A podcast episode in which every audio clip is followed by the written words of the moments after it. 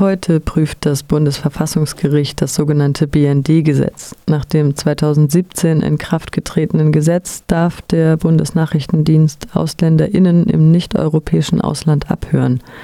Dies kann ohne Anlass geschehen und auch JournalistInnen betreffen. Kritik am Gesetz kommt deshalb unter anderem von Datenschutz- und Pressen Presseorganisationen, aber auch von den Vereinten Nationen. Mehrere potenziell betroffene Einzelpersonen und Organisationen wie Reporter ohne Grenzen hatten deshalb Verfassungsbeschwerde eingelegt. Sie sehen in dem Gesetz die im Grundgesetz garantierte Pressefreiheit und das Telekommunikationsgeheimnis verletzt.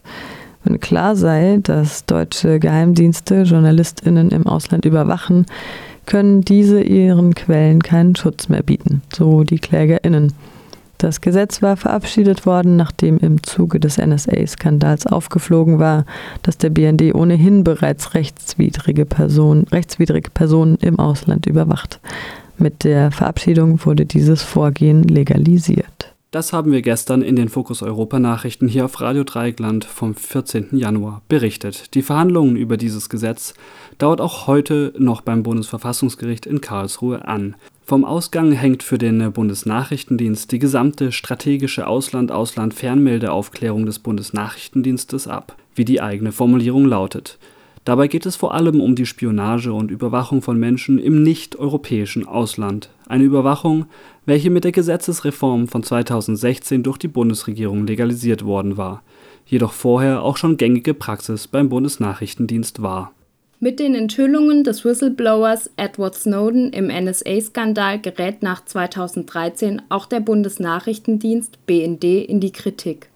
Der deutsche Auslandsgeheimdienst mit seinen etwa 6500 Mitarbeitern soll an der beispiellosen globalen Massenüberwachung seinen Anteil gehabt haben. Als Reaktion regelt die Politik zum ersten Mal detailliert, was der BND bei der strategischen Fernmeldeaufklärung im Ausland zu tun und zu lassen hat. Anfang 2017 tritt das reformierte BND-Gesetz mit den Vorschriften in Kraft.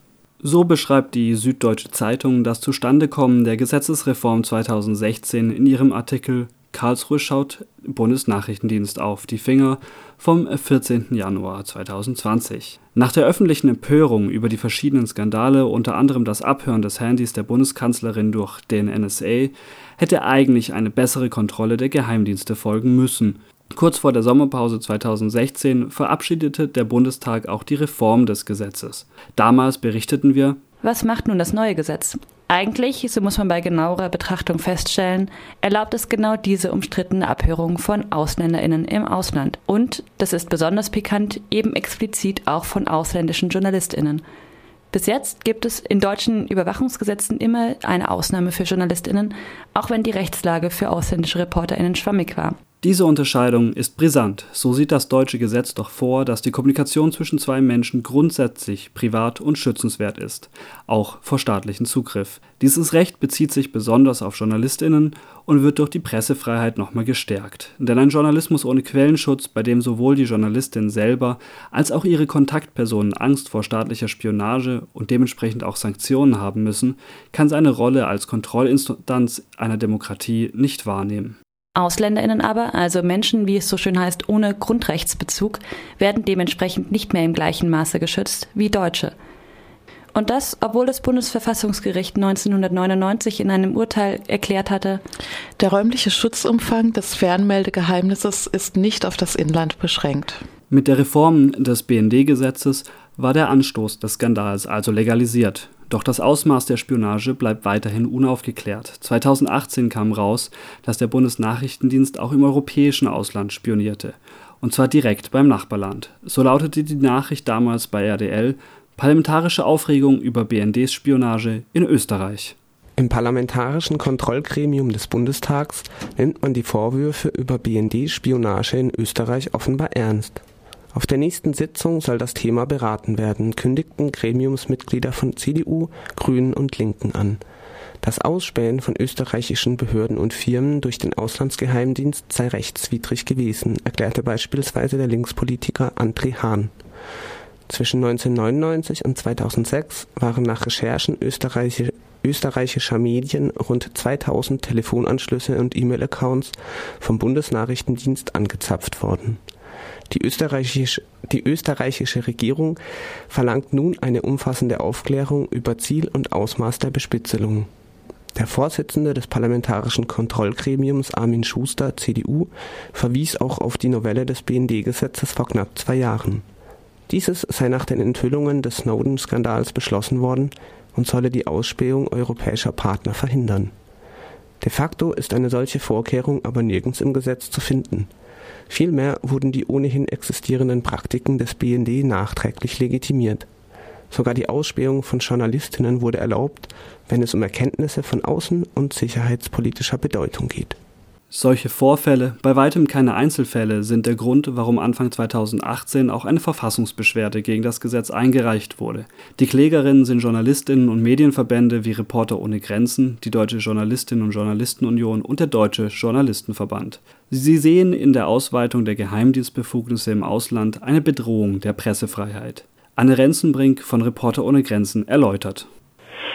Also das ist eigentlich im, im, Prinzip auch so ein Kernpunkt unserer, unserer Kritik, weil dieses Gesetz ja im Prinzip, so kann man es sagen, einer autoritären Logik folgt, weil es das Menschenrecht auf Pressefreiheit ja ähm, dreiteilt im Prinzip und das abhängig von der Nationalität. Ähm, also laut diesem Gesetz sollen ja Deutsche angeblich nicht überwacht werden, ähm, EU-Bürger mit, mit unter Einschränkungen ähm, und, und nicht EU-Bürger immer dann, wenn es ähm, ja die im, im politischen Interesse Deutschlands ist. Und das ist etwas, was wir kritisieren, weil wir sagen, dass Pressefreiheit auf keinen Fall ein, ein Exklusivrecht für Deutsche ähm, sein kann.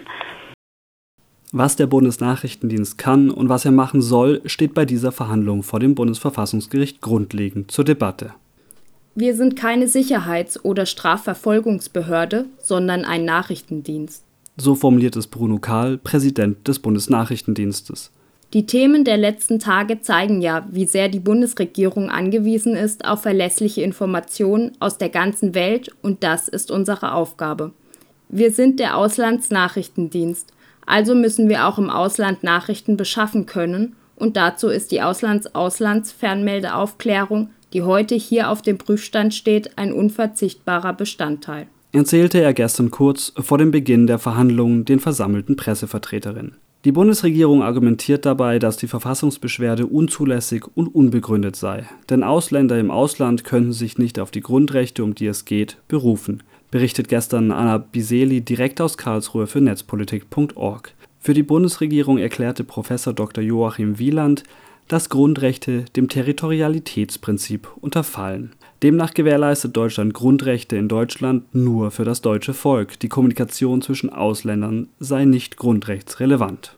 Diese Argumentationen zeigen auf, worum es geht. Das Bundesverfassungsgericht soll nichts zum Bundesnachrichtendienstgesetz sagen, da es ja nicht Deutsche betreffe, sondern nur Nichtdeutsche, für die das Grundgesetz nicht gilt. Dabei stellt sich die Bundesregierung in eine Tradition der Rechtsprechung, welche die Rechte der Menschen eben nicht als allgemeingültig betrachtet, sondern als vom Staat anerkannt. Professor Dr. Matthias Becker, der die Beschwerdeführerin vertritt, entgegnet dazu, das Grundgesetz kennt Grundrechte, die Deutschen vorbehalten sind, aber Artikel 10 gehört nicht dazu. Der Artikel 10 der Grundrechte ist eben jenes besagtes Recht auf das Brief- und Fernmeldegeheimnis. Der BND sollte aus unserer Sicht nicht die Gesellschaft kontrollieren, sondern die Gesellschaft den BND, sagt Christian Mier von Reporter ohne Grenzen in seinem Eingangsstatement. Er erläuterte vor dem Bundesverfassungsgericht, dass journalistische Arbeit auf Quellen angewiesen ist. Wenn Quellen davon ausgehen müssen, dass ihre Kommunikation über Jahre in Datenbanken liegt, habe das eine enorm einschüchternde Wirkung. Aus journalistischer Perspektive werde durch Massenüberwachung kritische Berichterstattung beschnitten. Mir fordert eine unabhängige, technisch innovative Geheimdienstkontrolle. Ähnlich erhofft sich auch von der Verhandlung in Karlsruhe Thorsten Wetzling, dass der Kontrollflickteppich ausgemistet werden könne. In einem Kommentar für netzpolitik.org schreibt der Leiter der Stiftung Neue Verantwortung im Themenfeld Überwachung, Grundrechte und Demokratie. Es bleibt zu hoffen, dass die Karlsruher Richter den Defiziten der Nachrichtendienstkontrolle mehr Aufmerksamkeit schenken. Für jeden Euro, den Deutschland gegenwärtig für seine Nachrichtendienste ausgibt, steht der Kontrolle weniger als ein Cent zur Verfügung. Ein Kampf David gegen Goliath. Die Zersplitterung der Kontrolle in zu viele Gremien erschwert die Aufsicht zudem. Man sollte den alten Flickenteppich bestehend aus den unabhängigen Gremien in Karlsruhe, der G10-Kommission, dem Vertrauensgremium, der Artikel 13-Kommission, dem Parlamentarischen Kontrollgremium in Berlin und dem Bundesdatenschutzbeauftragten in Bonn ausmisten und aus dem analogen Zeitalter holen. Das Bundesverfassungsgericht wird dafür keine konkrete Lösung präsentieren. Es sollte aber sein Gewicht und seinen Einfluss nutzen, den Bundestag und die Regierung stärker in die Verantwortung zu nehmen, einen effektiven Grund- und Menschenrechtsschutz zu gewährleisten. Die laufende Verhandlung hat gestern einen weiteren Aspekt problematisiert. Was der Bundesnachrichtendienst an Informationen sammelt, wird auch ausgetauscht mit anderen Geheimdiensten. So ist es auch durchaus üblich, dass Informationen über deutsche Staatsbürgerinnen beim Bundesnachrichtendienst landen ohne dass dieses selbst diese direkt ausspioniert hat. Die Reichweite der Spionage ist generell Thema bei der Verhandlung. So wird auch thematisiert, welche Internetknoten vom Bundesnachrichtendienst ausspioniert werden, sowie die Filtersysteme des Bundesnachrichtendienstes im Detail angeschaut. Zum Beispiel werden Daten mit deutschen IP-Adressen automatisiert gelöscht, genauso wie Daten von Netflix oder Online-Spielen. Doch eine automatisierte Filterung, die JournalistInnen ausschließt, zum Beispiel anhand ihrer Telefonnummer, sei laut dem Bundesnachrichtendienst nicht möglich. Dass die Filter durchaus stark fehleranfällig sind, berichtet eine Person vom Internetknoten DECX, die regelmäßige Anordnungen vom Bundesnachrichtendienst bekommt, Daten auszuleiten für die Durchsuchung durch den BND. Der erste Tag der Verhandlung zeigt, dass viele verschiedene Themen von der Verfassungsbeschwerde angestoßen werden und dass die Richterinnen in Karlsruhe sich diesen auch versuchen zu stellen. Der ausführliche Blick auf wie Anordnungen vom BND aussehen und wie sie eigentlich wen erfassen, zeigt dies eindrücklich. So könnte ein Nebenprodukt auch sein, dass nach der Verhandlung klarer ist, wie etwa Berufsgeheimnisträger und Trägerinnen besser geschützt werden können. Ein Urteil ist nach dem zweiten Verhandlungstag am 15. Januar auf jeden Fall nicht zu erwarten. Dieses wird sich wohl eher noch einige Monate gedulden. Doch so wie die Nachfragen und der Ton der Debatte in Karlsruhe wirken, könnte es sehr wohl sein, dass dem BND-Gesetz einige Mängel attestiert werden. Das würde lediglich bedeuten, dass der Bundesregierung eine Frist zur Nachbesserung gesetzt wird. Weitreichende Folgen zur Einstufung von Grundrechten im Verhältnis zur Staatsbürgerschaft sind dabei kaum zu erwarten, denn damit befasst sich das Bundesverfassungsgericht nicht. Auch wenn die Bundesregierung schon mal vorsichtshalber klagt, man solle die Folgen bedenken, wenn alle Menschen die Grundrechte genießen würden